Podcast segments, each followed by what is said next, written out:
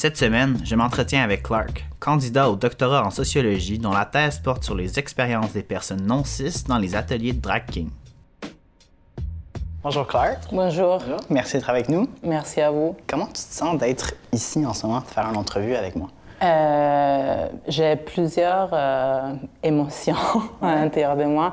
Je suis très contente d'être euh, d'être ici, très excitée. Je pense que j'y tiens à spécifier que je ne suis pas ici en tant que porte-parole de certaines communautés ou certains mouvements. J'aime bien l'idée de pouvoir être ici pour parler des sujets qui peut-être ne sont pas très discutés ou très visibles ou qui sont discutés dans, dans, des cercles un peu plus subculturel euh, et moins public. Et du coup, peut-être qu'en en parlant euh, sur cette plateforme, il y a d'autres gens qui pourraient comme euh, oui, se sentir interpellés. Je comprends qu'on partage un peu le même malaise, le même malaise d'avoir ce titre d'un peu d'expert. Oui, oui, oui, oui, oui, oui. Comme d'un côté, je pense que c'est important de se faire confiance et de se dire que en tant que personne issue de certaines minorités, on a développé beaucoup de savoir sur nos expériences et tout. Mais je ne me vois pas comme en tant que leader ou euh, porte-parole. Euh, et de toute façon, même les savoirs que nous, je pense, on a construits, c'est des savoirs que c'est toujours des savoirs relationnels. C'est pas moi, euh, dans ma petite chambre ou dans mon petit bureau, que j'ai construit toute seule mon savoir, mais c'est vraiment quelque chose que j'ai construit de manière collective avec d'autres gens, avec des amis, à travers les lectures peut-être que j'ai fait. Je, pense que c'est important de, de, de le spécifier. Puis justement, tu m'avais mentionné que tu avais un malaise à être mis de l'avant. Tu avais une espèce de critique envers les personnes, des fois, qui prennent cette position-là. Oui. Ben, je ne sais pas si c'est une critique envers les personnes qui aiment être de l'avant ou qui, qui prennent cette responsabilité aussi parfois. Mais je remarque parfois une tendance dans l'activisme, euh, ben, je, dirais trans et non-binaire, surtout depuis qu'on a commencé à utiliser de plus en plus les réseaux, les réseaux sociaux. J'ai l'impression qu'il y a euh, des personnes qui sont en train de se professionnaliser autour de leur activisme, qui vont un peu partout euh, à parler en tant que représentants des communautés trans, qui sont censés de tout savoir sur les communautés trans. Je vais vous expliquer ça, ça, ça, ça, ça. Mm-hmm. Et j'ai un peu, oui, parfois j'ai un peu de malaise avec cette forme de protagonisme, je ne sais pas comment dire ça, et je trouve que ça pourrait être euh, euh, aussi désolidarisant. Ça reproduit euh, une expertisation qui est très individualiste et individuelle, alors que non, oui, je pense que les, nos savoirs sont toujours co-construits et que c'est bien aussi de se partager parfois la, prise de parole, euh, ou comme on est en train de faire en fait euh, aujourd'hui. Tu parles un peu ça de, de, toujours faire un travail qui est plus collectif, puis là en ce moment tu fais ton doctorat en sociaux. Donc comment tu vis le fait d'écrire ton doctorat qui est quand même un milieu où est-ce que tu es quand même un peu plus isolé? Pour moi, les doctorats, hum, j'ai des mixed feelings par rapport au doctorat. Euh, oui, comme tu viens de le dire, c'est une démarche qui cause beaucoup, beaucoup d'isolement. Mm-hmm. Euh, après, je, pense qu'il y a une dimension structurelle dans cet isolement, que c'est le doctorat soi-même qui oblige les gens à être dans des parcours euh, euh, oui, très individuels, individualisants et tout. Dans mon université, par exemple, qui est l'Université du Québec à Montréal, l'UQAM, ou dans mon département, il n'y a pas vraiment d'occasion non plus pour se rencontrer en tant que personnes qui sont au doctorat, et surtout en tant que personnes qui travaillent sur des sujets plus ou moins, qui ont des affinités, hein, disons. Parce que c'est sûr qu'il y a parfois des cocktails et tout, mais c'est pas le genre d'activité sociale à laquelle j'ai envie de participer et surtout, je remarque pas vraiment des affinités parfois avec mes collègues au doctorat. Mm-hmm. Je pense que la plupart des validations, la, plupart de l'aide, je l'ai de la part de, de, mes, de, mes, directeurs et aussi de, de mes amis. Même la plupart des savoirs que j'ai appris euh, dans les dernières années, ce n'était pas forcément des savoirs que j'ai appris dans l'établissement, à l'intérieur de l'établissement universitaire, mais c'était surtout dans des contextes de militantisme, aussi parce que comme on le sait, peut-être qu'il y a des personnes qui ne le savent pas, mais les savoirs et les théories euh, trans ne sont pas vraiment euh, abordés dans les Dans les curriculums universitaires euh, francophones. Est-ce que tu arrives, dans le fond, grâce à tes liens externes, à un peu briser cet isolement-là, puis de faire de ton doc peut-être quelque chose d'un peu plus co-construit, ou c'est trop difficile de sortir de ça à cause de l'institution?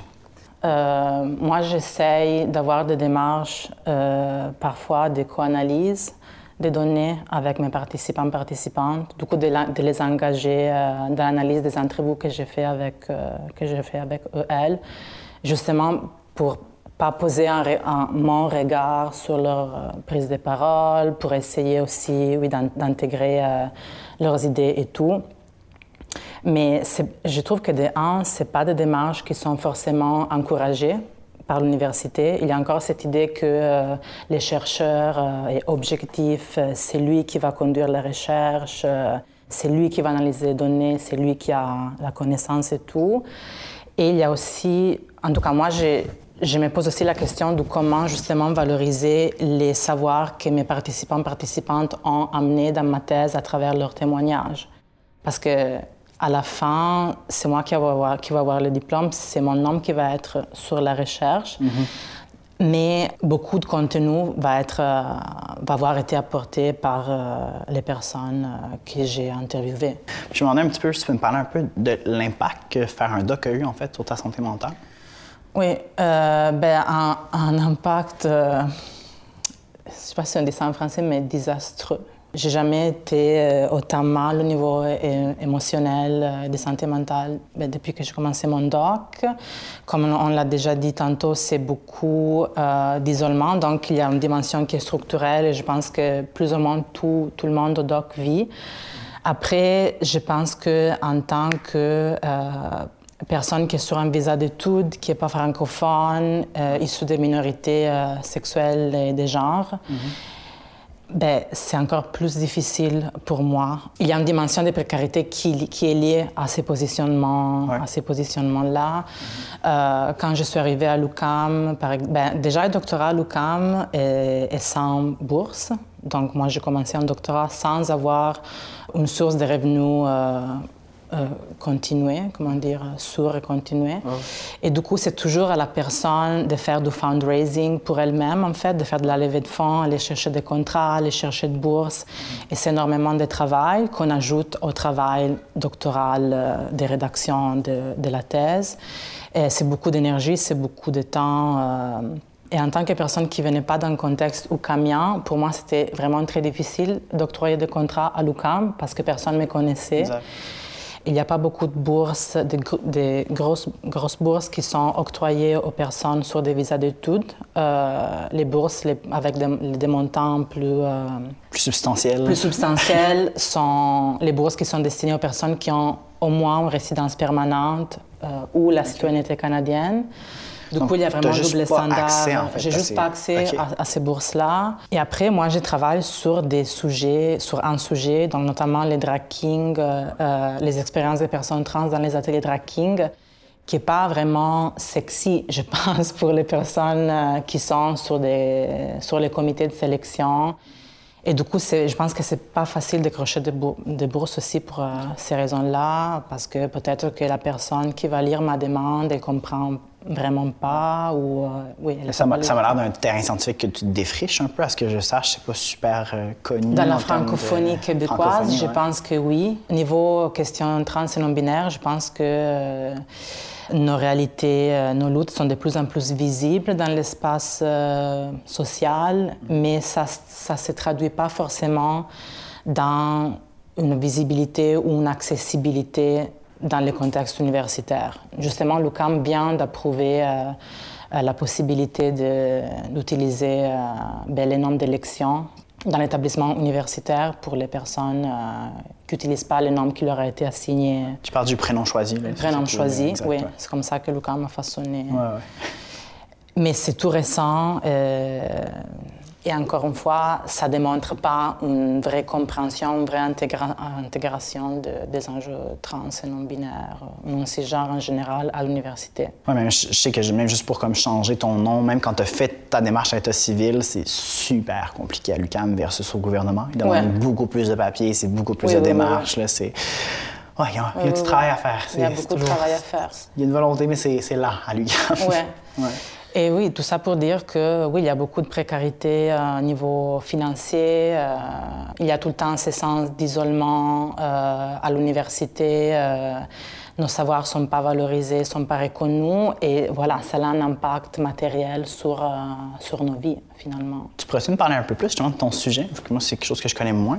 OK. Moi, en fait, euh, dans ma thèse, je, m'intéresse aux expériences des personnes euh, non cisgenres et j'utilise non cisgenres parce que mm-hmm. mon travail c'est pas surtout en Italie en France où on a plusieurs manières de se définir en langue italienne, en langue française.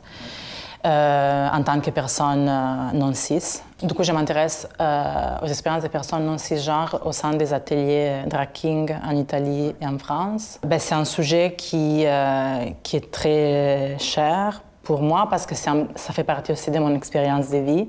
C'est ben, pas surtout, mais c'est aussi à travers les ateliers drag king que je peux comprendre que en fait je ne m'identifiais pas avec les gens qui m'avaient été assignés à la naissance et, avec, oui, et, qui avaient comme un petit peu guidé ma socialisation. Mais j'ai toujours remarqué que, ben, en fait, aussi autour de moi, il y avait plusieurs personnes qui ont commencé à explorer un petit peu plus leur genre. Euh, notamment à travers, le drag king, mais euh, la littérature scientifique ou universitaire ou les productions culturelles en général sur le drag king ont la tendance à répéter un petit peu comme un mantra le fait que les drag kings, c'est des femmes qui se déguisent en hommes, qui... Et du coup, il y avait un, effacement total en fait des expériences trans ou non binaires. Euh. Et, euh, et, voilà, donc j'ai décidé de d'investiguer un petit peu plus euh, ces sujets pour, pour, pour, amener à la surface des expériences qui notamment sont un peu euh, effacées dans les archives euh, drag king. Justement, quelles genres d'expériences que tu mets de l'avant, que tu aimerais mettre de l'avant dans ton doc? Les expériences des personnes qui ne s'identifient pas comme personnes cis, et aussi qui ont euh, expérimenté dans le contexte euh, de l'atelier, parce qu'il y a aussi cette dimension-là qui est très importante, je pense. Le drag est surtout euh, compris comme une, pratique qu'on fait sur scène, dans le contexte d'un spectacle, dans le contexte d'un cabaret. Ouais, exact. Et ça, c'est aussi vrai, je pense, pour l'Amérique du Nord. En fait, on a comme une prédominance des pratiques drag sur scène. Mais par exemple, en France et en Italie, les drag a, été utilisé par beaucoup de, groupes euh, queer et trans, comme euh, dans le contexte de l'atelier, comme levier euh, pour explorer la, binarité de genre, pour explorer la construction sociale de la masculinité, pour explorer les, les passings. Et donc, c'est plus un outil politique de, de co-analyse, d'analyse collective. Et à travers ma thèse, j'espère aussi de faire ressortir ces, ces dimensions, ces dimensions-là. Je sais que la culture pop a quand même une grande importance dans ta vie. Est-ce que tu pourrais un peu me parler de ça? Oui, en fait, ça a une certaine partie de la culture pop. J'aime beaucoup les icônes euh, homosexuelles de la culture pop des années 80. Par exemple, Freddie Mercury, euh, George Michael, Boy George, euh, Elton John, etc., etc. Et depuis l'âge de 3 ans, euh, pour plusieurs raisons, je ne sais pas pourquoi, mais j'étais exposée beaucoup à, leur musique, euh, à leurs vidéos et tout. Et en fait, en rétrospectivement, rétrospective, je sais pas comment dire ça, mais je pense que hum, je suis très fascinée pour euh, les formes de masculinité que ces personnes-là dégageaient. Je sens que ça m'appartient beaucoup et ça m'a beaucoup aidé euh, dans mon processus d'affirmation de, mon genre, de, faire référence à, ces personnes-là pour euh, trouver un petit peu euh, ma dimension. niveau genre, niveau expression de genre, niveau désir. Donc c'est vraiment pour toi une façon de t'affirmer et de te découvrir aussi, en fait, quand tu étais plus jeune. Oui, oui, il y a quelque chose qui m'interpelle, qui me parle beaucoup. Je, regarde souvent les vidéos de Freddie Mercury, It's a Hard Life, qui est une vidéo, euh, qui est un scénario très, euh, très baroque, euh, très edgy et tout. Et en fait, à chaque fois que je regarde, je dis oui, baroque, c'est mon genre. Je sais pas comment dire ça, mais c'est juste comme. Ça t'attire. Ça m'attire, ça m'attire beaucoup. Et c'est un moment. En fait, je prends souvent des moments pour regarder. des vidéos de Queens mm-hmm. ou George Michael pour me pour me poser. Ça a vraiment un, effet de, euh, de self-care pour moi aussi. Ou parfois, je suis à la bibliothèque, je prends des pauses de 10 minutes et je regarde des Google euh, Galleries de, de George Michael, choses comme ça.